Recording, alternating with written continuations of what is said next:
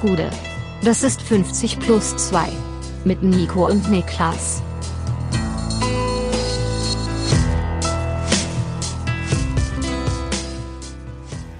»50 plus 2, ein ganz normaler Donnerstag. Und der ist wirklich ganz normal. Mein Name ist Nico Heimer und bei mir sitzt der Jäger des verlorenen Quastenflosser, Niklas Levinson. Was geht ab? Zwei Fragen. Ja. Erstens, ist jetzt schon wieder ganz normaler Donnerstag und nicht mehr Länderspielpause Spezial. Ich weiß es doch auch nicht. Und zweitens, was ist ein Quastenflosser?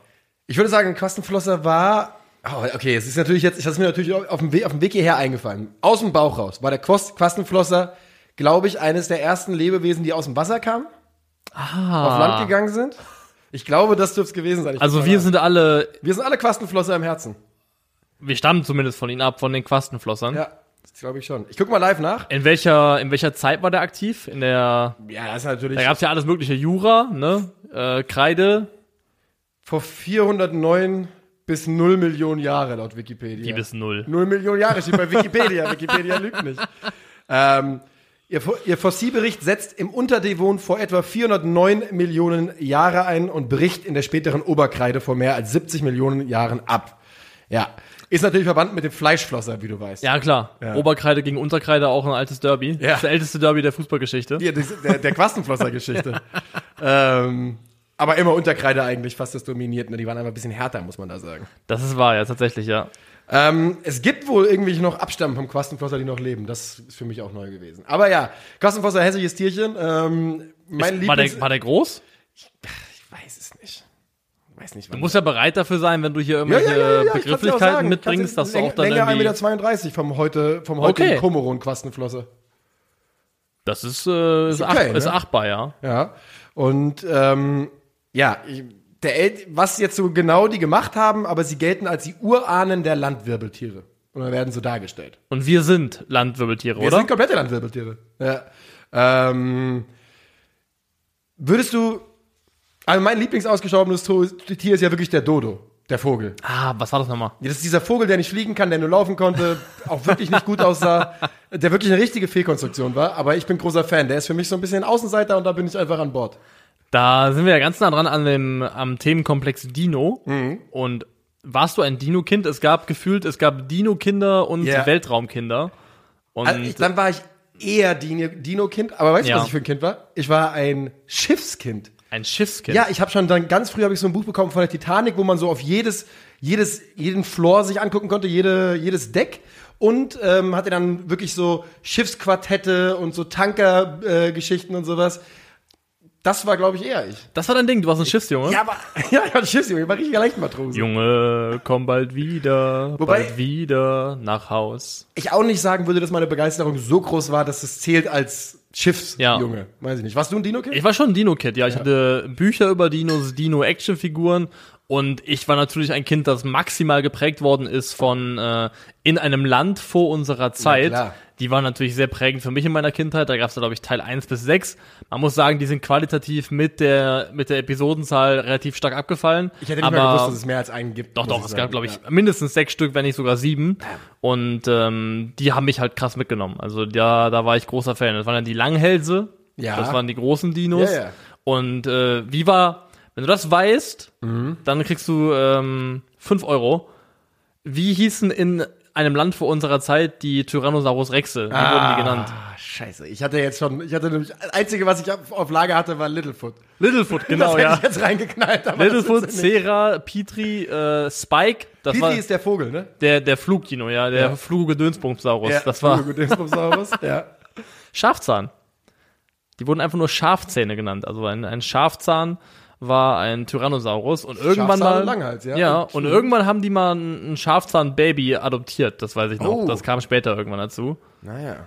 Es ist, bleibt interessant in einem Land vor unserer Zeit. Ähm, aber heute keine große Rolle mehr in deinem Leben, sagst du? Nee, also ich bin so ein bisschen raus, ausgestiegen aus dem Dino-Business. Also Ja. wenn es irgendwann wieder aktiv werden sollte, dann, dann können wir drüber reden. Aber Bist du, bist du für oder gegen Jurassic Park? ähm, dagegen, sowohl gegen die Filme als auch die Grundidee. Also ich, war, ich fand die Filme nie so nice. Die Filme sind doch. ähm, und Boah. es klingt nach einer ziemlich wilden Idee. Ich finde die Idee ganz geil, aber wir wissen alle, dass es nicht funktionieren kann. Aber natürlich hätte Das sagst du. Ja, Das sagst du. dass es nicht funktionieren kann? Ja. Moment, ich dachte, du glaubst daran, dass Jur- Jurassic Also, Park klappen könnte? Moment, geht's, geht's um die Frage, ob man Dinos klonen auf einer Insel. Darum geht's. Ja, ja, die Frage ist ja, was klappt daran nicht? Klappt überhaupt das Klonen nicht oder ist es einfach eine scheiß Idee? Weil Ich glaube, es ist eine scheiß Idee, ja. das glaube ich ja. Ja. Ob das grundsätzlich immer unmöglich bleiben wird, das, glaub weiß ich nicht. Also, Das glaube ich. Ich glaube, man könnte es jetzt schon, wenn man es unbedingt wollte, oder? Komm, wenn hier irgendwelche Genetiker zuhören und die irgendwie noch hier Dinosperma im Keller haben, dann traut euch doch mal ran. Bastelt doch mal einen für uns und schickt mal ein Bild, wie sich da Littlefoot entwickelt. Also wir hatten Interesse. ja, äh, apropos Dinosperma, äh, Deutschland hat gegen die Niederlande gespielt. ja, ja. Wie, wie, wie, wie siehst du da die Überleitung? Oder wollen wir das Thema hier liegen lassen? Das ist, das war die Überleitung. Ah, Also okay. ich glaube, die ist für jedermann offensichtlich. Ähm, Deutschland gegen Oranje, Oranje gegen Deutschland. Das Spiel war ja in, In den Niederlanden? war es in Amsterdam auch? Ich würde mutmaßen, Ich ja. würde sagen, es war in Amsterdam oder in Rotterdam oder in Eindhoven. Was anderes gibt Irgendeinem Damm. Ja. Ähm, Spiel endete mit 1 zu 1, oder? 1 zu 1, ja. Ja. Tatsächlich 1 zu 1. Ähm, obwohl natürlich es durchaus Chancen gab, vor allem auf der Seite der Niederländer in der zweiten Halbzeit, Hinten ähm, raus, ja. das Ding zu gewinnen. Unter anderem ja auch ein Elfmeter, der dann vielleicht auch keiner war, was auch immer. Das blicke ich heute nicht mehr. Wir müssen auch nicht das ganze Spiel nochmal im, im kleinteilig, im Detail aufräumen, aber eine Frage, die sich ja immer nach Länderspielpausen aufdrängt. Wer sind die Gewinner und wer sind die Verlierer der Mhm. Yes. Länderspielpause? Vor allem mit Bezug auf die deutsche Mannschaft. Hier waren ja auch jetzt einige Jungs am Start, die vielleicht nicht so oft spielen, die jetzt davon profitiert haben, dass auch arrivierte Kräfte nicht dabei waren, wie Kimmich, Goretzka, etc. Mhm. Und das ist eben die Frage, die jetzt im Raum steht. Wer sind Gewinner und wer sind die Verlierer? Wollen wir anfangen bei den Gewinnern oder bei den Verlierern? Wir fangen bei den Gewinnern an. Okay. Mein erster ist nicht sonderlich spektakulär, aber sollte genannt werden. Und der ist nicht spektakulär, weil es an nichts an einer potenziellen Startaufstellung verändern würde. Aber Kevin Trapp war ein Gewinner nach seiner Einwechslung ähm, gegen Israel. Und ähm, hat da eine sehr, sehr gute Leistung gezeigt, gute Ausstrahlung gehabt und einen Elfmeter gehalten. Und vielleicht so, ich meine, das Allerbeste, was er irgendwie erreichen könnte, wäre vielleicht, dass er intern als Nummer zwei sogar gesehen wird. Und ehrlich gesagt, weiß nicht, wie es dir da geht. Ich glaube nicht, dass es überhaupt möglich ist, dass er an Testegen vorbeikommt.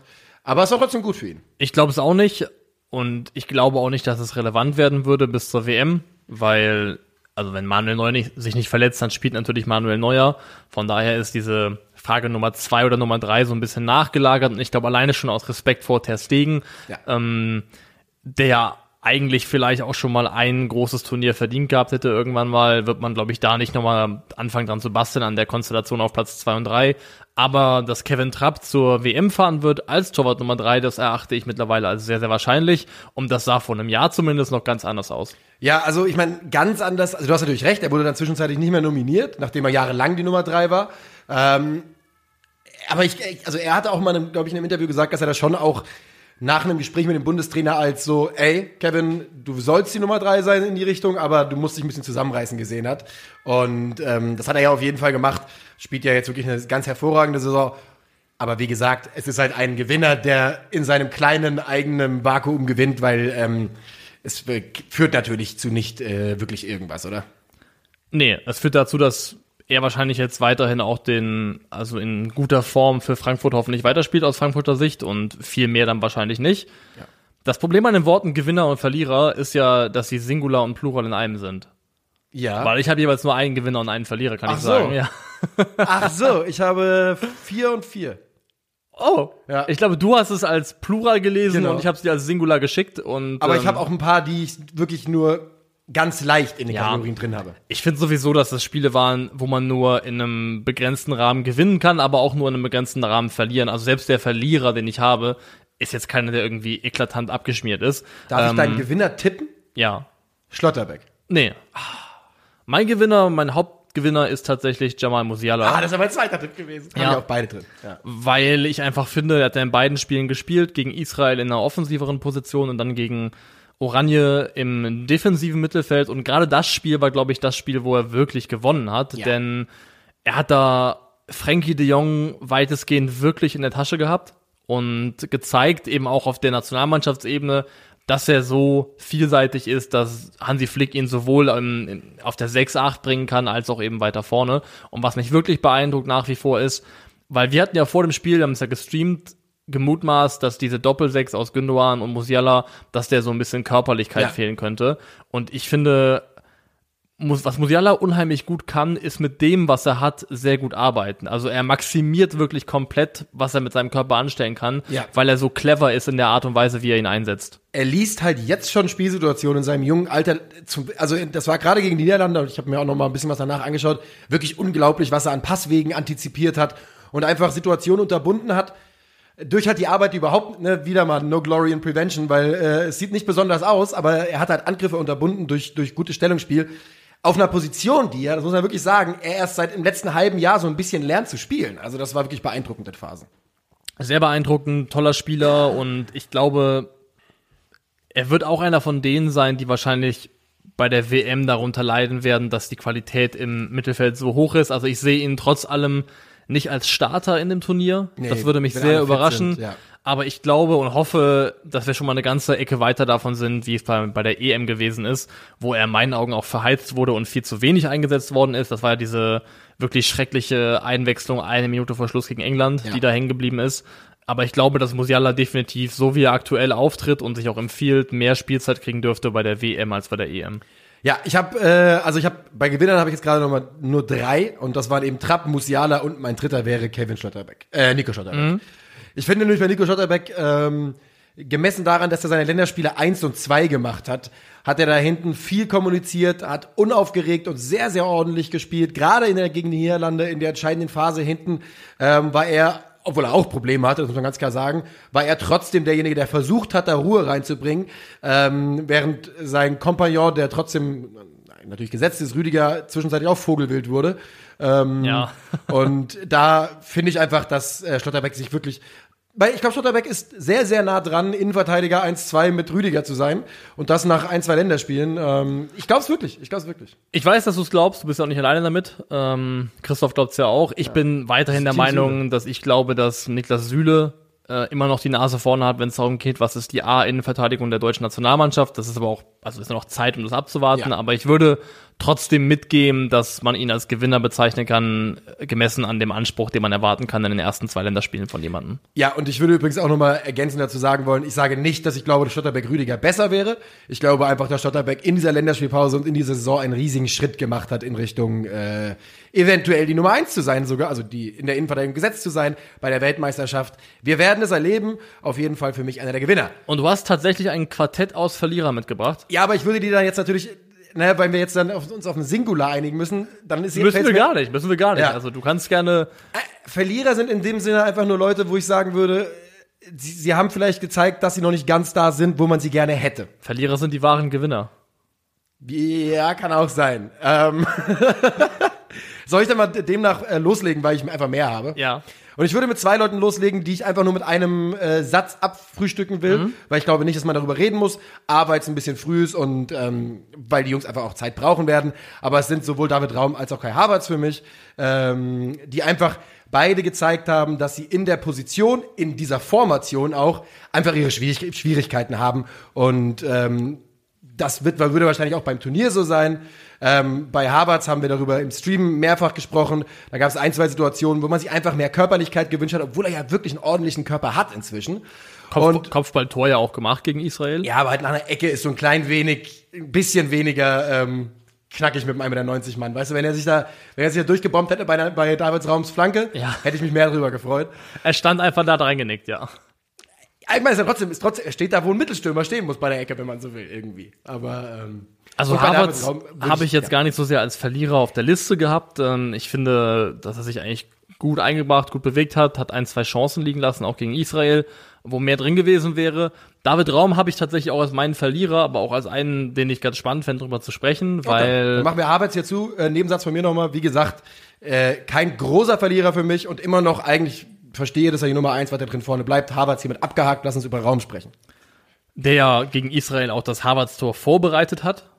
Das muss man immer lassen, hat einen Assist bekommen und hatte ja auch gegen Oranje eine sehr gute Gelegenheit, die wahrscheinlich besser ausgegangen wäre, wenn er einfach quergelegt hätte nochmal, statt selbst abzuschließen. Und ich finde, bei ihm hat man so relativ gut gesehen, es gibt dann doch nochmal einen Unterschied zwischen gut auf Clubebene spielen und gut für die Nationalmannschaft spielen. Und es gibt so historisch gesehen, auch in den letzten 20 Jahren, gab es immer wieder Spieler, die diesen Sprung entweder nie geschafft haben Ja. oder mit sehr viel Verzögerung. Zum Beispiel, es hat auch relativ lange gedauert, bis Leroy Sané, der schon im Club längst wirklich top gespielt hat, tatsächlich auch für Deutschland. Da hat ihm Joachim Löw auch sicherlich keinen Gefallen getan. Das ist richtig. Aber das hat relativ lang gedauert und ähm, bei Raum müssen wir nicht darüber reden, ob es lange dauert, weil der fängt gerade erst an. Aber ich finde, das hat mich daran so ein bisschen erinnert, okay, es ist nicht gleich gesagt, gute Clubsaison gleich, du spielst auch sofort gut für Deutschland. Ja.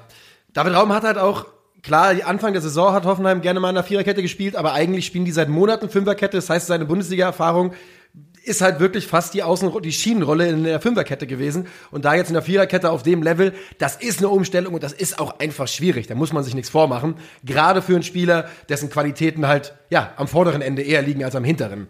Deswegen war es eigentlich fast abzusehen, dass der gegen Niederlande fast ein Verlierer sein könnte und ich glaube, das war auch ein ganz bewusster Härtetest von Hansi Flick, oder? Ganz bestimmt, ganz bestimmt und er hat ihn ja auch nicht, also er ist ja nicht komplett durchgefallen oder untergegangen. Mhm bei dem, bei dem Tor von, äh, von Oranje ist er es, der den Kopfball oder das Kopfballduell dort verliert, wo ich aber sage, das ist einfach auch eine schwierige Situation.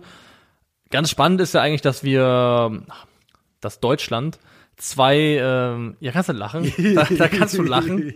Als ob, als ob du es nicht selber auch schon gemacht hättest. Äh, es ist es ist gestern Abend, es ist wieder passiert in, in einem Gespräch. Ja? Nicht bei mir, sondern bei einem Freund, für den das, äh, äh, der ja immer noch mehr geärgert hat. War sehr schön ähm, dass beide deutschen Linksverteidiger oder die, die am ehesten in Frage kommen dafür, eigentlich Spieler sind, die ja. zu Hause sind in einem System mit Dreierkette, wo sie ein richtiger Schienenspieler sind. Sowohl David Raum als auch Robin Gosens sind ja dezidiert Spieler, die in so ein System eigentlich reingehören. Das ist, wird ganz spannend zu sehen, wie mhm. gut die das gewuppt kriegen, diese Anpassung.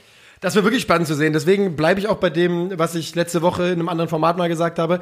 Ich finde, man sollte sich selbst nicht die Option nehmen, zumindest gegen den Ball in der Fünferkette vielleicht äh, mhm. äh, umzuschalten. Einfach um die Schwächen zu kaschieren in der Arbeit gegen den Ball und vielleicht dann auch im Umschaltspiel die Stärken zu betonen. Ähm, denn tatsächlich habe ich nicht nur David Raum als Verlierer, ich habe auch als kleinen Verlierer ähm, Tilo Kehrer nochmal aufgeschrieben. Ist auch fair er ist ja auch derjenige, der den Elfmeter, der dann doch keiner war, verursacht, wo er auch, wenn überhaupt, viel Glück hat, weil ich finde, geben kann man ihn schon. Ja. Und ich gebe dir da recht, der hat sich da gerade gegen Oranien ein bisschen schwer getan. Es ist einfach, wahrscheinlich sind das die beiden Positionen mit der Stürmerposition, die am meisten Bauchschmerzen machen. Und das Schlimme ist, Deutsch, Deutschland, Deutschlands ähm, ja, Potenzial auch mit Leuten wie ba ich meine, wenn man mal guckt, hätte man für rechts auch noch jemanden wie Baku, links hat man eben Raum und äh, und Gosens. Das heißt, man hat offensiv talentierte äh, Spieler, will aber eigentlich kein System spielen, in dem die dass die reinpassen und der Grund dafür ist natürlich, dass dann irgendwann vorne Leute wie Sané oder Gnabry, einer zumindest würde obsolet werden. Genau, und da ist die Qualität vorne einfach zu groß, um sagen zu können, einer von denen rotiert raus, das die Rechnung geht einfach nicht nee. auf so richtig. Und das nächste Mal, dass die Nationalmannschaften zusammenkommen, müsste, glaube ich, so in einem halben Jahr sein, grob. Also halbes Jahr ist jetzt, glaube ich, keine Länderspielpause. Echt? Ja. Ist nichts mehr so, machen die nicht mehr so eine unerträgliche irgendwie so direkt nach der Saison im Juni oder so? Ich meine nicht. Also okay. ich meine, dass jetzt erstmal, gut, es kann natürlich sein, dass die nochmal spielen, aber dass eben keine Länderspielpause ist, weil die Saison auch einfach vorbei ist. Mhm. Das weiß ich jetzt nicht tatsächlich, aber also der Punkt ist, es ist jetzt auch nicht mehr bis zu so einem Turnier wahnsinnig viel Zeit, Sachen festzuschleifen, vor allem, weil die diese Vorbereitung, diese Wochen vor so einem Turnier, die eine Mannschaft normalerweise auch nutzen kann, um sich nochmal richtig, ja, einzustellen, taktisch auch einzustellen, die fällt ja mehr oder weniger flach. Mhm. Es ist ja kaum Zeit zwischen Bundesliga-Spieltag und WM-Beginn, da liegt irgendwie sieben Tage, sieben Tage oder sowas ja. dazwischen. Also die, der Raum, in dem die Mannschaft sich vorbereiten kann, der ist dieses Mal auch relativ begrenzt. Ja. Das ist so und ähm, das könnte natürlich zum Vorteil werden für Mannschaften, die eben schon sehr eingespielt sind. Ganz im Ernst, ich hätte da auch wahrscheinlich, dann wäre WM, wäre wahrscheinlich Italien auch wieder mit dabei gewesen. Eine Mannschaft, die sich kennt, die ganz genau wissen, wie das laufen soll, die es schon mal erfolgreich praktiziert haben, sind halt jetzt nicht mehr dabei. Ähm, und als nur um nämlich noch ab, abschließend den Namen genannt zu haben, und ich will da gar nicht kurz drüber reden, weil der Junge hat, glaube ich, genug zu kämpfen. Timo Werner hat sich auch, war jetzt auch nicht wieder, äh, war nicht in Peakform und äh, kämpft weiter darin, damit sich seine Form von vor zwei, drei Jahren wiederzufinden. Auf jeden ja, ein Türchen war dabei, aber ja. das kaschiert jetzt nicht, dass es, wie du sagst, nach wie vor einfach so nicht ganz der Werner ist, den wir schon mal gesehen haben. Morgen 17.30 Uhr ist die Auslosung. Morgen bedeutet in diesem Fall am Freitag, dem 1. Nicht-März. April ist der Monat danach, ja. genau. 1. Nicht-März. ist nicht verkehrt. Ähm, und wir wollen euch kurz über, äh, darstellen, was wir für uns überlegt haben, was unsere Lieblingsgruppe für Deutschland wäre. Und was sind denn die Maßstäbe, die du gewählt hast? Ähm, Vibes. Vibes? Mein Maßstab ist wirklich Vibes. Ja. Und ähm, ich würde gerne, bevor wir jetzt uns gegenseitig unsere Wunschgruppe für Deutschland präsentieren, Ja. Lass uns eine Prognose machen, wie viele. Richtige man hat. Oder, nee, wie, wie können wir das denn machen? Also ich, meine Wunschgruppe war erstmal wie ganz viele kurz- Überschneidungen wir haben. Ja, so. Also wie wir. viele, wie viele haben wir gemeinsam in unserer Wunschgruppe, glaubst du? Für Deutschland. Ich sag einen. Es kommt drauf an, wie wir uns im Top A entscheiden. Und da bin ich mir nicht sicher, in welche Richtung du gehst. Wahrscheinlich nicht in dieselbe wie ich, deswegen glaube ich auch einen. Ich hatte wirklich kurzzeitig übrigens überlegt, äh, Hansi Flick die Jogi Löw-Aufgabe zu geben und Schweden und äh, nicht Südkorea und äh, Mexiko? rein und Mexiko schon mal reinzuwählen. ähm, Schweden ist natürlich nicht dabei, leider. Demnach ist das nicht möglich. Sollen wir, sollen wir Top A? Okay. Oder aber von unten. Dann ist eigentlich weniger, weißt du, mit Spannender der eigentlich, Top 4 ja. anfangen mit der, mit der schlechten Mannschaft. Okay. Deutschland ist in Top 2. Das bedeutet, wir präsentieren, präsentieren jetzt jeweils Top 4 von Niklas, Top 4 Vier von, von mir, dir. Top 3 von dir oder von mir, ne, so hin und her. Möchtest du anfangen oder ich? Ich kann anfangen. Okay. Aus Top 4 würde ich mir wünschen, Kanada. Da ist die erste Übereinstimmung. Ja? Ja, und da mit der habe ich nicht gerechnet. ja, ich auch. Also Kanada ist so selten bei einer WM dabei, dass wenn sie mal da sind, muss Ja. man die Chance nutzen. Finde ich auch. Und ich finde tatsächlich, also ich finde es langweilig aus Top 4 uninspirierendes Kanonenfutter aller Saudi-Arabien zu kriegen, Safe. gegen die man sowieso nicht spielen will irgendwie. Ghana, Kamerun hatte Deutschland beide schon mal bei einer Weltmeisterschaft in der Gruppe. Und Ecuador hatten wir, ähm, hatte Deutschland mal 2006 im 2006, Achtelfinale, ja. oder? ja, müsste gewesen Oder war sein, das- aber Ecuador. Waren sie in der Gruppenphase? Schweden war das erste K.O.-Spiel, oder? Boah, ist das lange her. Ecuador, hat- Deutschland hat auf jeden Fall gegen Ecuador gespielt. Das ist 100% richtig. Muss Gruppenphase gewesen Müsste sein. aber Weil Gruppenphase Achtelfinale war gegen Schweden, wo Podolski getroffen hat, Ja. zweimal sogar. Genau. Relativ früh. Dann, dann macht, dann macht es Sinn, ja. Ähm, Kanada einfach, weil ich finde, das ist eine gute Mischung aus, sieht man selten, hat man selten Mhm. und die Mannschaft ist trotzdem mit interessanten Spielern bestückt, dass es jetzt keine, kein Spiel im Vorbeigehen wäre. Also anspruchsvoll, aber machbar. Also Alfonso David, äh, Jonathan David, Alfonso Davies und Jonathan David, David, ja. noch ein paar andere talentierte Jungs auch gerade im Offensivbereich dabei. So, damit sind wir in Top 3 angekommen, oder? Und ähm, ja, da bin ich jetzt gespannt, ob da wird's interessant. Also in Top 3, damit ihr es mal hört, sind Iran, Südkorea, Serbien, Japan, Polen, Senegal, Marokko und Tunesien. Da sind für mich insgesamt viele spannende Mannschaften dabei. Aber ich will das Spiel mit Pavel gucken. Ich nehme Polen. Du nimmst Polen? Ja. Ist mit Abstand wahrscheinlich der schwerste Gegner in dieser, in, aus der ähm, Gruppe. Aber ich hab Bock auf die Polen. Das ist eine geile Mannschaft. Die haben gute Spieler. Und ähm, ich habe einfach Bock drauf. Mit Abstand der Ja, ich schwerste, drauf glaube geschaut. ich persönlich nicht. Und ich finde auch, das Problem ist, dass man Polen ja schon ein paar, ein paar Mal hatte. Ja. Also hat schon relativ häufig bei Turnieren gegen Polen gespielt. Das hat sich so ein bisschen abgenutzt für mich. Außerdem, die kann man bei einer EM Aber lange nicht mehr, oder? Wann haben wir das letzte Mal gegen Polen gespielt? Wir! Ah! 1-1, 1-1.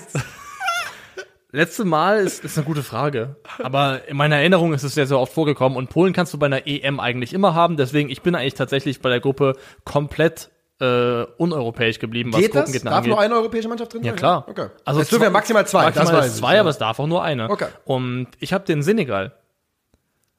Weil, wie du schon gesagt hast, Kamerun gab's schon, Ghana gab's schon.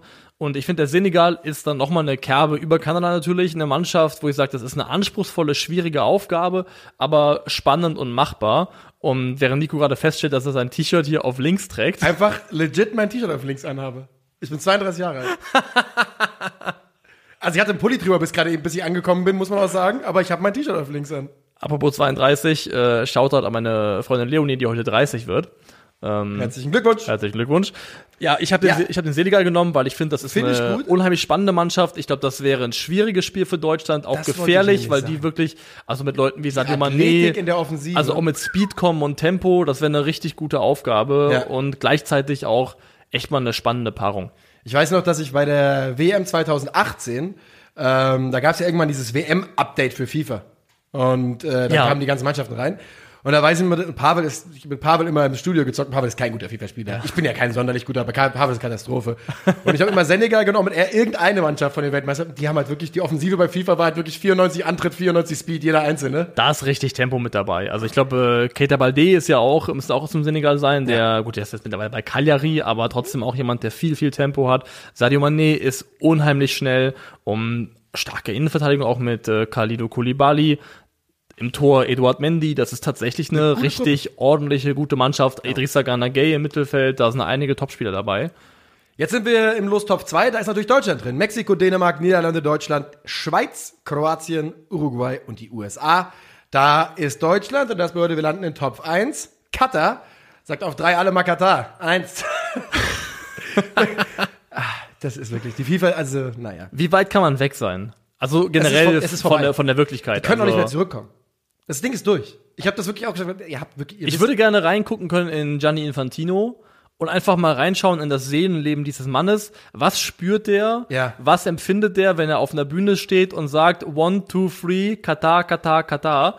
Ist es, Ich, glaube, der Spür- denkt, ich glaube, der denkt, der tut dem Fußball einen Gefallen. Ich schwöre, der glaube, ich glaube, der denkt, der macht das Richtige. also er ist einer von den, der hat sich so weit in seine eigene Lüge reinge, reingefressen und einge, ein, bequem gemacht, dass es einfach glaubt. in seinem Lügenkokon hat er Ja. sich richtig eingenistet. Ich glaube das wirklich. Ich glaube, der denkt Das ist ja- wirklich aus vollem Herzen, dass er was okay ist. Also er ist kein, also du glaubst nicht, dass er da unterwegs ist und diese Sachen macht, aus, So aus nee. Zynismus propagiert, aber eigentlich denkt, oh Gott, ist das ein Quatsch hier, Nee. sondern wirklich aus Ich glaube, Überzeugung ja, handelt. Ich glaube wirklich. Das ist faszinierend, finde ich. Das ist echt, also dass Leute sich in eine Position reinmanövrieren Ja. können, wo sie wirklich vielleicht genuin glauben, dass das das Richtige und das Gute ist. Ich glaube, das ist auch eine Frage des Geldes. Ne? Dann lässt das lässt sich viel glauben, wenn du irgendwann, äh, wenn es auf die, die richtige Summe auf Aber ja, Top A, Katar, wer noch? Äh, Katar, Belgien, Brasilien, Frankreich, Argentinien, England, Spanien, Portugal. Es ist natürlich bis auf Katar die absolute, der absolute Brechertopf. Und da bin ich gespannt auf deinen Pick. Und du wärst jetzt wieder dran, glaube ich, der, Reihe, der Reihenfolge nach. Und Kurz und schmerzlos Brasilien. Okay. Brasilien. Argentinien. Ja. Wir haben ähnlich gedacht wahrscheinlich. Ja. Also ich fände, also Gut, wir du durften auch keinen Europäer ich, mehr wählen. ich, hätte, ich hätte Ah, gedurft, stimmt, du durftest ja. nicht. Das war so klar. Und ähm, nee, Brasilien fände ich spannend. Das wäre so ein richtiger Brecher in der Gruppenphase, ein richtiger, richtige Standortbestimmung, auch gut geeignet für den obligatorischen Punktverlust, den oder Dämpfer, den die deutsche Mannschaft eigentlich pro Turnier mindestens einmal hat. Ja. Also auch gerne mal in der Gruppenphase, idealerweise da, weil sonst bist du raus. Nachher ist blöd, Ähm, ja. Und Brasilien fände ich echt spannend. Die hätten auch Lust, gegen Deutschland zu spielen, glaube ich, nach der, nach Die der Rechnung WM ist noch nicht 2014. beglichen, ne? Die Rechnung ist zumindest auf dem Niveau noch offen. Fände ich Brasilien einfach eine spannende Besetzung. Ja, finde ich auch. Also man muss dazu ja sagen, bei mir, für mich wären jetzt ja nur noch Katar, Brasilien, Argentinien äh, möglich gewesen. Und da kann ich mit zwei von drei sehr gut leben auf jeden Fall. Also aus sportlicher Sicht für die deutsche Nationalmannschaft kann ich auch mit drei von den drei oder mit einem von den drei noch besser leben. Aber ähm, für mich war es also zwischen Brasilien und Argentinien. Und ich muss ganz ehrlich sagen, ich habe es aus ähm, historischer Überlegenheit der deutschen Nationalmannschaft gemacht. Weil Deutschland bei, gegen Argentinien eigentlich immer große Schlachten hat und eigentlich immer gewinnt äh, bei Weltmeisterschaften. Auch weil, auch wenn Argentinien die Copa America gewonnen hat, glaube ich tatsächlich auch, dass Brasilien die bessere Mannschaft ist. Also vom Kader her zumindest würde ich da äh, auf jeden Fall mitgehen. Und bei Brasilien hat man wirklich das Gefühl, da brauchst du ja jetzt mal einen Bounceback auf WM-Level, ne? Weil äh, so eine Trockenphase, wie ich meine, die letzte gute WM war wirklich 2002, 2000, oder? 2014 Halbfinale, das wird ja, das zählt ja nicht als Erfolg zu Hause. Also nicht, nicht, wenn man bedenkt, wie es geendet ist. Ja. Dann nicht. Und da wäre es eigentlich mal wieder an der Zeit, dass es da ein bisschen kracht, glaube ich, äh, im, im sportlichen Erfolg. Äh, gebänkt. Aber wäre auch eine, also deine Gruppe wäre dann Argentinien, Deutschland, Polen und Kanada und Ja. die würde ich auch kaufen, die ist nicht so weit weg von meiner. So persönliche Horrorgruppe, so aus meiner Sicht, wäre natürlich sowas wie Katar, Deutschland, Serbien und Saudi-Arabien oder sowas. Das, ähm, Serbien fände ich noch besser als, ehrlich gesagt, als Iran oder Südkorea. Das wäre noch unspannender für mich. Aber ginge das? In welchen Verbänden treten Saudi-Arabien und Iran zum Beispiel an, was die Qualifikation das ist angeht? Das weiß da ich jetzt nicht. Da Ähm, erwischst du mich natürlich jetzt dann auf dem Fuß, wo ich Also, das das, ob, das, ob das von der Konstellation her möglich wäre, aber es gäbe auf jeden Fall sehr, sehr trockene Gruppen, die Ja. sehr, sehr zäh wären. Und Aber- ich bin immer Team, lieber gute Teams, spannende Gegner und dann eben auch die, das Risiko, der, die Möglichkeit, dass du tatsächlich ausscheiden könntest, die nehme ich gerne in Kauf dafür, dass du eine spannende, attraktive Gruppenphase hast. Also wenn ich es richtig verstehe, dürfen Saudi-Arabien und Japan nicht in einen Topf gelöst, Mhm. gelost werden, aber ansonsten gilt die Einschränkung nur Okay. für die europäische, äh, für den europäischen, europäischen Kontinent.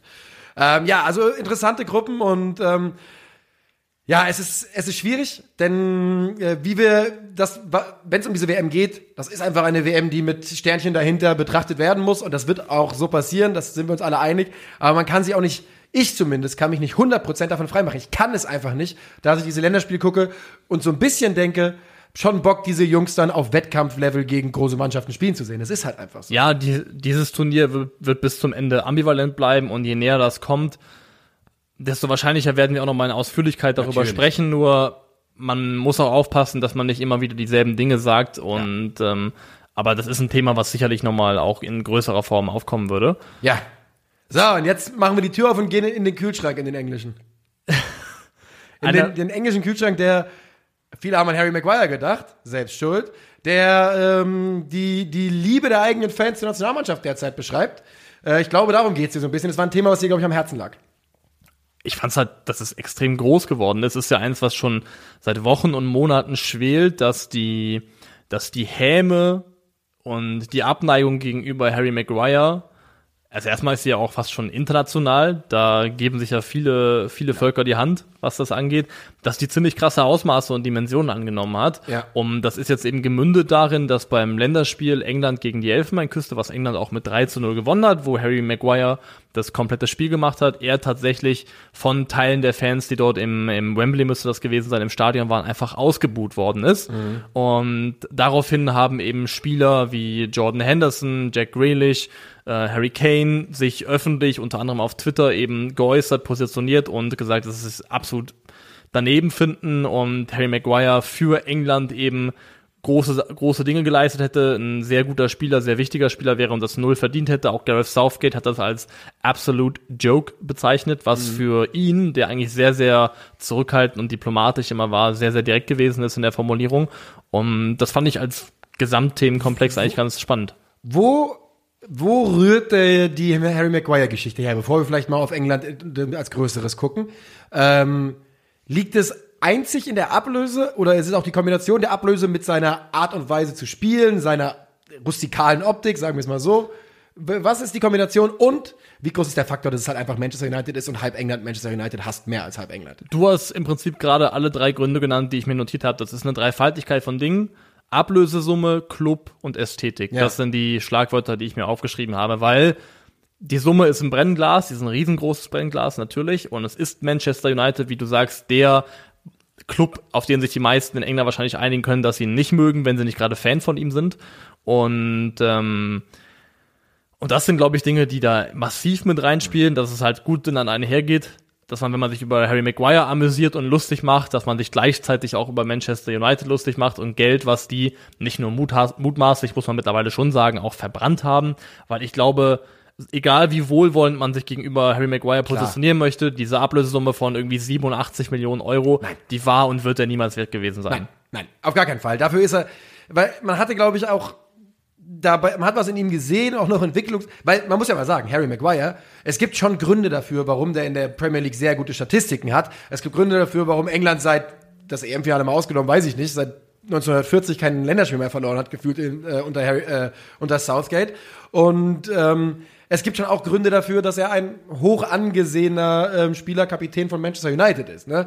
Ähm, er ist, aber was er eben nicht ist und was seine Ablösesumme suggeriert hat, ist aller, aller oberstes Regal. Es gibt nur noch drei, vier Spieler auf der Welt auf Augenhöhe Innenverteidiger. wenn du mehr Geld kostest als Virgil van Dijk, Ja. dann muss, ist das ein Vergleich, der zwangsweise gezogen wird. Wenn Ja. du fast das Doppelte kostest von dem, was Ruben Diaz gekostet wird, dann ist das auch ein, kostet hat, ist auch ein Vergleich, Mhm. der zwangsweise gezogen wird. Und in keinem dieser Vergleiche geht Harry Maguire einfach als Gewinner vom Platz. Das ist einfach nicht so. Man muss fairerweise sagen, er, in der Saison, bevor er gewechselt ist, das war 2018, 19, er hat bei Leicester wirklich einen guten Innenverteidiger gespielt und nicht nur hinsichtlich Verteidigen, sondern was ihn eigentlich attraktiv gemacht hat, glaube ich, auch für Clubs nochmal ein Regal drüber war, dass er wirklich ein sehr guter Aufbauspieler war. Der hat echt gute Statistiken gehabt, was Balltragen nach vorne angeht, progressive Pässe, Pässe, die dann auch innerhalb von zwei weiteren Zuspielen auf Torchancen führen. Also wirklich ein Innenverteidiger mit einem guten Spielaufbau. Muss man ihm wirklich lassen. Ich glaube, das, was er einfach nie gut kann, nicht gut kann und auch nicht mehr gut können wird, ist verteidigen mit viel, viel Wiese hinter sich. Das ist einfach nicht seine Stärke und in der Mannschaft, Ja. die, wenn es nach Rangnick geht, ja auch eher sich mehr Richtung Pressing und Gegenpressing bewegt als weniger. Dass das ein Problem ist und auch bleiben wird, das ist klar. Aber er ist definitiv nicht so ein Anti-Fußballer wie das, was teilweise mittlerweile mitschwingt, wenn über ihn, über ihn gesprochen wird. Ja, das äh, würde ich wohl auch so sagen. Man hat ja wirklich manchmal inzwischen das Gefühl, das wäre eine 87 Millionen Euro Mülltonne mit Füßen und der, der kann keinen. Na, es ist ja so. Das wird ja, das wird ja so vermittelt, dass der Mann einfach überhaupt nichts könnte. Und das ist natürlich nicht so, denn ähm, ja, wie gesagt, der Stammspieler in der besten Liga der Welt und hat halt England als Vizekapitän oder was auch immer er ist, Dritter. Ja. Ich habe letztens gesehen, Sterling ist als letztes als Kapitän aufgelaufen ohne Harry Kane. Aber der ist halt gesetzt auch bei England. Ja, also ich weiß nicht, wie viel ich die United-Binde ihm als Credit geben würde, weil da sind, glaube ich, auch viele an dem Punkt, wo sie sagen würden, ey, wie lange eigentlich noch? Oder Ja. hat er diese Kapitänsbinde überhaupt leistungsbasiert noch verdient? Wer könnte sie denn mal haben bei United? Habt ihr irgendjemand, der, der designiert wäre? De Gea eigentlich. Jetzt sagst du ihr, so als ob ich da Teil, Teil, von, Teil von diesem äh, Wir bin, ob das mein Komplex wäre. Das ist eine gute Frage. Ich finde tatsächlich, das ist auch ein Problem, dass sich bei United jetzt nicht jemand sofort aufdrängt. Bruno Fernandes vielleicht ähm, könnte dafür in Frage kommen. Ronaldo würde ich ungerne sehen. Ja. Pogba eignet sich nicht.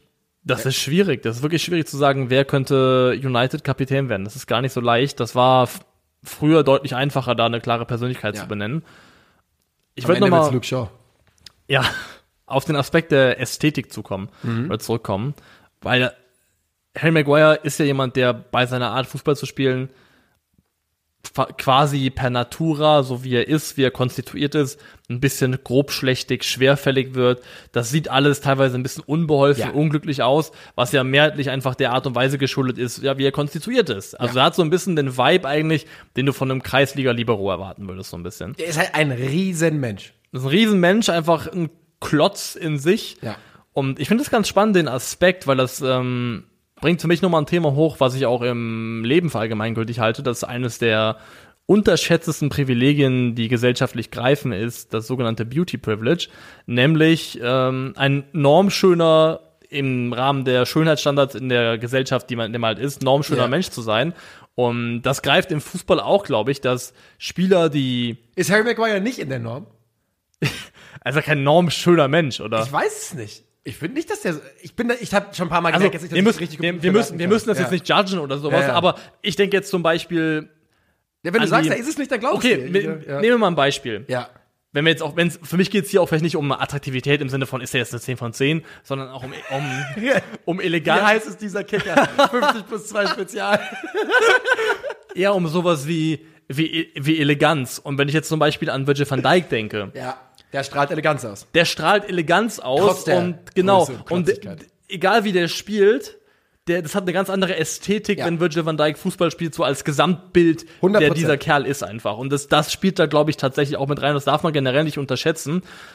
Und umgekehrt geht's aber auch, kurz noch, Ja. du kannst auch zu schön sein in meinen Augen.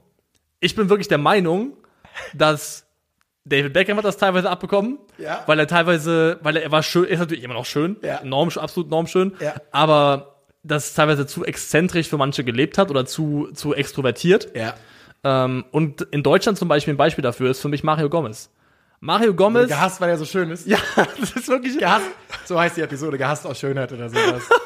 ich bin wirklich der Überzeugung, dass ein Teil der teilweise auch unfairen, harten Kritik, die auch landesweit auf Mario Gomez eingeprasselt ist, Könnte schon sein.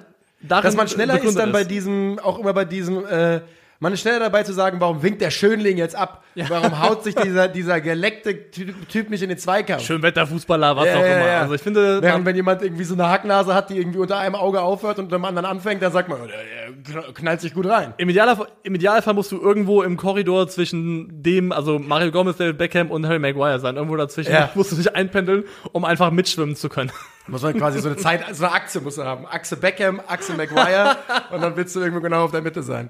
Ähm, ja, ich weiß es nicht, aber äh, übrigens glaube ich, dass diese fehlende Eleganz, die kommt ja im Fußball und gerade bei Innenverteidigern durchaus ähm, durch eine gute Athletik, Beweglichkeit, ähm, das Antizipieren von, von und das sind alles drei Gebiete, wo Maguire manchmal ein paar Schwächen auflässt, aufweist. Ja. und das ist diese, das ist, glaube ich, dann wird da im, im Gesamtbild so ein unschöner Schuh draus.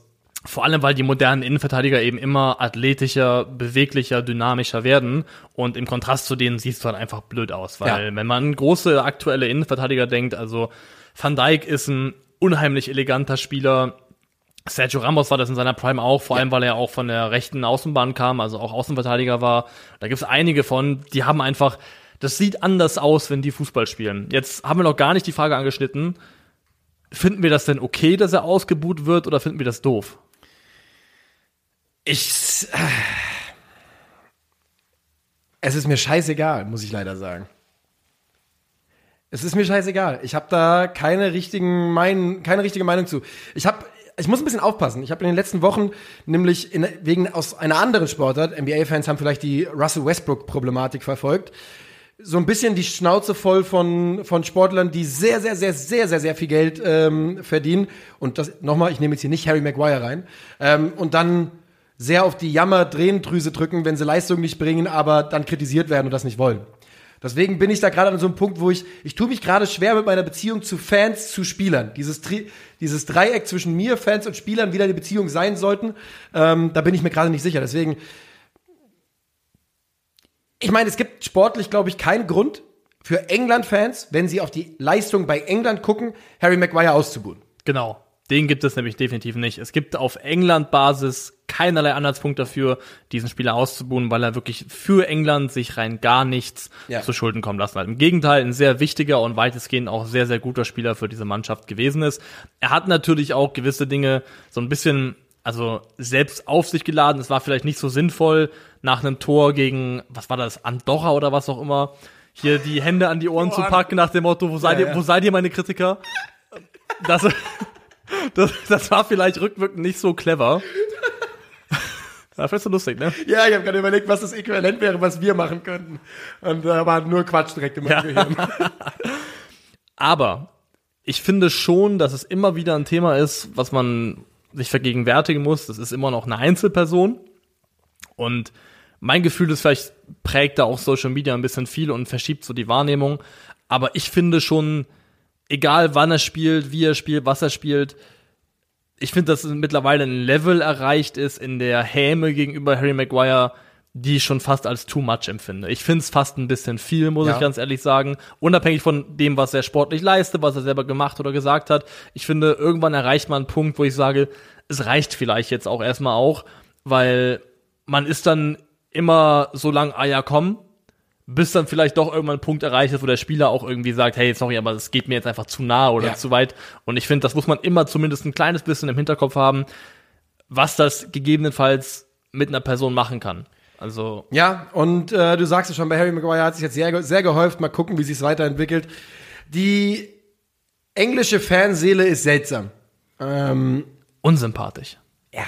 Leider einfach unsympathisch. Es, es ist auch, ich wünschte, ich könnte mich davon mehr freimachen, aber ich Gilt tue nicht mich für, so schwer mit. gilt nie für jeden, aber so als mehrheitlich ist der Eindruck, der da einfach Ja. verharrt, unsympathisch. Weil das Gefühl war wirklich letztes Jahr, letztes Jahr war ja wirklich das Gefühl, EM, Super EM, Super EM in Anführungszeichen, aber ne, bis ins Finale gekommen, Finale verloren, jetzt jagen wir euch. Das war ja wirklich so das Gefühl, was man bekommen hat. Ja. Und das ist natürlich Quatsch. Wollen wir noch über Niklas Stark, den, äh, den normschönen Niklas Stark reden? Der ist normschön, oder? Der ist auch schön. Ja. Ich hätte das Wort niemals hier reinbringen Drei, drei, vier, drei, vier Minuten vielleicht noch. Niklas Stark, ähm, es bricht die, die Meldung sich langsam Bann, dass der Mann aus Neustadt an der Aisch, Aisch, A-I-S-C-H, ähm, Hertha BSC im Sommer verlassen wird. Der Vertrag wird nicht verlängert. Es gab keinen Kontakt mehr bezüglich einer Vertragsverlängerung zwischen ähm, Hertha und Niklas Stark seit Herbst letzten Jahres und die Zeichen stehen auf Abschied. Und meine ganz große Frage ist, in welche Gewichtsklasse kann Niklas Stark wechseln? Die, glaube ich, das, das höchste der Gefühle ist Borussia Mönchengladbach. Das ist so die Ich hätte Ma- Leverkusen gesagt. Die, nee, das, das finde ich Das schon zu hoch Das schon. ist schon für mich Ja. schon zu hoch. Ta. Tatsächlich für mich schon Ja, zu hoch. ja, Ich okay. glaube, ich glaube, das strugglende Gladbach, das auch kleinere Brötchen backen muss Ja. für die, für die kommende Saison, was Transfers angeht, ist so das Maximum an Kragenweite, was ich ihm Stand jetzt gerade zutrauen würde. Muss ich ganz ehrlich sagen. Vor zwei, drei Jahren waren wir an einem Punkt, wo Niklas Stark wirklich als, ähm, na, da war er so, ich meine, was ist er jetzt? 26, da war er 23, 24, äh, hat er 20 Millionen Marktwert, galt er wirklich als ganz heiße Aktie und ähm, hat sich wieder ein bisschen eingefangen, gerade ja, im Laufe der letzten Hertha-Jahre. Ähm, denn es ist schon ein Spieler, wo, wenn man einfach auf dessen Gesamtkarriere schaut, man sich fragen darf, ob vielleicht der Komplex Hertha ihm ganz schön geschadet hat, vielleicht. Das kann man sich nicht, nicht nur fragen. Ich glaube, darauf muss die Antwort unweigerlich ja sein. Mhm. Der ist sieben Jahre im Verein, der wird jetzt im April auch noch 27. Das heißt, der ist da roundabout mit 20 Jahren hingewechselt, also Blut, Blut jung, Ja. also als richtiges Talent, als Talent auf der Position. Und hat in sieben Jahren sieben verschiedene Trainer erlebt, hat in einem der insgesamt chaotischsten Clubs gespielt. In, also wenn man jetzt eine Top 5 Chaos-Clubs der letzten zehn Ja. Jahre in der Bundesliga machen müsste, Ja. dann wäre Hertha BSC auf jeden Fall in dieser Top 5 dabei. Ja. Und das ist Gift, glaube ich, für die Entwicklung von einem Spieler. Du kannst das überstehen, du kannst davon unberührt bleiben, aber es ist nicht gerade einfach. Und ich glaube schon, dass es ein riesiges What-If ist. Was wäre, wenn Niklas Stark vielleicht nach Freiburg gewechselt wäre? Oh, oder ja, wo ja. auch immerhin zu einem Club, der einfach ein stabileres Umfeld geboten hätte. Der Nicker Stark hat die Junioren des, des DFBs mehr oder weniger komplett durchlaufen. U17, U18, U19, U20, U21 hat ja auch schon Länderspiele gemacht. Also das ist schon ein Mann, der im DFB ganz, ganz hoch gehandelt wurde und ähm, jetzt eben vor einer Situation steht, wo der Sommer vielleicht auch fast ein bisschen enttäuschend für ihn sein könnte. Ich, ich gehe davon stark aus, dass es auch, wenn es in der Bundesliga, weil in der Bundesliga glaube ich, ich glaube, dass ohne Nicker Stark zu kennen, wäre mein Bauchgefühl, dass er auch nicht Bock hätte, viel weiter unten als Gladbach anzusetzen. Also Eintracht könnte ich mir vorstellen, zum Beispiel noch. Das wäre auch ein Transfer, glaube ich, der beiden Seiten schmecken würde. Ich Ja. habe es ja auf der Liste gehabt, dich zu fragen, was Ja. du davon halten würdest, Eintracht Frankfurt und Niklas Stark. Also ich sag mal, es gibt ja Managerprogramme, da ist das schon häufiger mal vorgekommen. Okay. Äh, auf jeden Fall. Niklas Stark immer ein Spieler gewesen. Ich meine, er bringt ja auch einen Fund mit, das tatsächlich ihn auch attraktiv macht, nämlich seine, seine Vielseitigkeit, dass Ja. er eben auch auf der Sechs spielen kann und nicht nur in der Innenverteidigung. Das ist, glaube ich, ein gutes Asset, ich, ein gute. sicher, ich bin mir nicht mehr sicher, wie gut er wirklich sechs spielen kann. also, ich glaube, er kann einen Sechser spielen in einem, entweder wo er nur defensive Aufgaben hat ja. oder in einem Zweier, also in einem, in einem Doppelanker, wo dann neben ihm jemand ist, der so ein bisschen mehr Aufgaben im Spielaufbau übernimmt. Ball Ähm, erobern, halbe Meter Pass zum Nebenmann. Ja, ab, ab nach vorne. Ja, ja. Das geht eben schon noch. Ähm, aber ja, es könnte echt für ihn ein spannender Sommer werden. Aber ich glaube tatsächlich, dass Borussia Mönchengladbach das höchste der Gefühle ist. Was ich mir eventuell noch vorstellen könnte, ist, dass sich äh, überraschenderweise daraus ein Premier League-Wechsel ergeben könnte. Ja, genau, ich auch. Das habe ich auch schon gedacht. Ach, aber ehrlich gesagt wäre ich bei Nicker Stark gar nicht, bei nichts überrascht. Ablösefrei sind für alle attraktiv, auch wenn da ein Valencia oder sowas mal drauf, äh, drauf springt, kann man sich schon auch vorstellen. Ähm, ich denke, es ist gut für Niklas Stark jetzt mit 26 den nächsten Schritt zu machen. Ich glaube, es, er muss da, da, muss weg. er weg. Ja. Da muss er weg. Ja. Also da muss eigentlich jeder weg, aber er muss da auf jeden Fall auch weg. Und für ihn geht die Tür jetzt auf. Also mach sie bei Sodom und Gomorra, lauf und guck nie wieder zurück. Ja, es ist so. Weil was passiert, wenn du zurückguckst? Hm, weiß ich nicht, aber. Du wirst zu einer Salzsäule. ah, stimmt, hätte ich sogar ist noch zumindest der gewusst. Frau Ja, von ja, Lot passiert. Das sieht keiner, dass du jetzt hier seit fünf Sekunden verharrst und es ist einfach nur awkward silence, wenn ich jetzt nicht reden würde. Ähm, Guck, hat der Gag schon funktioniert, wenn du es jetzt noch erzählt hast. Bundesliga müssen wir noch tippen. wir müssen noch tippen, genau. Ja. Guck mal, wir haben eigentlich perfekte Überleitung gemacht. Ähm, ich frage dich, was tippst du eigentlich bei Union gegen Köln? Eins zu eins. Ähm, ich sage 0 zu 1. Ich frage dich, was tippst du eigentlich bei Eintracht Frankfurt gegen die Spielvereinigung aus Fürth? Ah, 3-0. 3-1. Leverkusen, Hertha BSC. Also wir ziehen das nicht durch bis zum Ende. Ich frage dich, was Ja. tippst du eigentlich bei Machen wir jetzt nicht, ne? Leverkusen Hertha BSC? Ähm, 4-1. Du hast übrigens recht, ne? der Gedanke, dass der Jonathan Tah neben Niklas Stark verteidigt, da wird, glaube ich, auch Leverkusen-Fans anders. Ähm, ja, halt einfach ein bisschen Hallotri-mäßig dann hin und wieder. Die haben ja auch noch andere Jungs, die da, glaube ich, ein bisschen besser sind. Das stimmt. Äh, ich muss jetzt Leverkusen-Hertha tippen. Ja. Ähm, Magath kehrt zurück in den Trainersessel mit einer saftigen 5 zu 0 Packung. Boah. Auf gar keinen Fall wird das passieren, aber das wäre einfach das logische Schritt für mich in der Hertha-Entwicklung. Freiburg Bayern? Freiburg Bayern wird ein 1 zu 3. 0 zu 2. Was wird die TSG gegen Bochum? 2-1. 1-1. Oh, Bielefeld gegen Stuttgart. 0-2. 1-0. Ah, das wird 1-0. Oh, die Bielefelder brechen nicht nur den eigenen Torfluch, sondern holen sich wieder Punkte. Ah, ja. Sehr schön. Dortmund, Leipzig. 3-2. 3-3. Oh, Augsburg, Wolfsburg. Ähm, oh, 1-0. Hoffentlich 1-0. Ich gehe mit. Äh, und dann zu guter Letzt um 17.30 Uhr am Sonntagabend, Abend, Gladbach, Mainz. Nochmal konservativ 2 zu 1. Ah, ja, komm, 2-0. Ja. Ja. Mit wenig Überzeugung gesagt. Ja, das war jetzt auch, da hänge ich nicht dran an dem Tipp, muss ich offen sagen. Ja. Das war's für heute, oder nicht? Ich glaube schon, ja. Ich glaube auch. Ähm, tschö. Ciao.